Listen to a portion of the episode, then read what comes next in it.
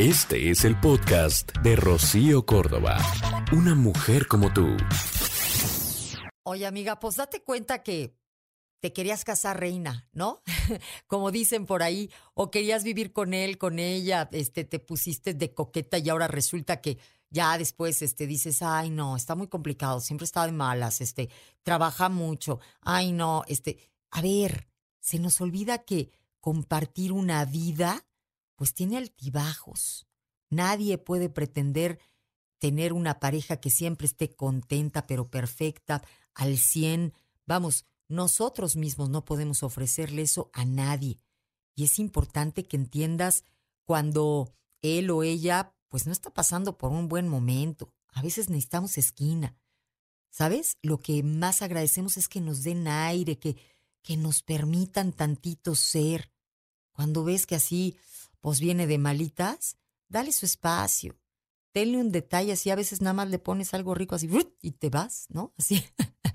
Porque eso es realmente el amor, el que observes con ganas de entender, que haya empatía, Dale chance. Todos aquí nos resbalamos y nos caemos. A veces llegamos a la casa y sí, cometemos el error de, pues de, este, desquitarnos o este, sacar toda la presión que llevamos durante el día conteniéndola. Después, cuando se le baje ese asuntito, ¿no?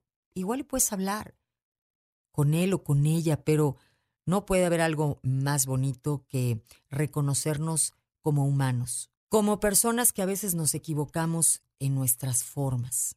Así que eh, discutir cuando el otro trae la espada desenvainada, pues digamos que no es este, una manera muy eh, estratégica para salir eh, adelante en estos asuntos. Así que, pues ten calmita, dale su aire, quiérelo mucho, quiérelo a veces de lejos o quiérela de lejos.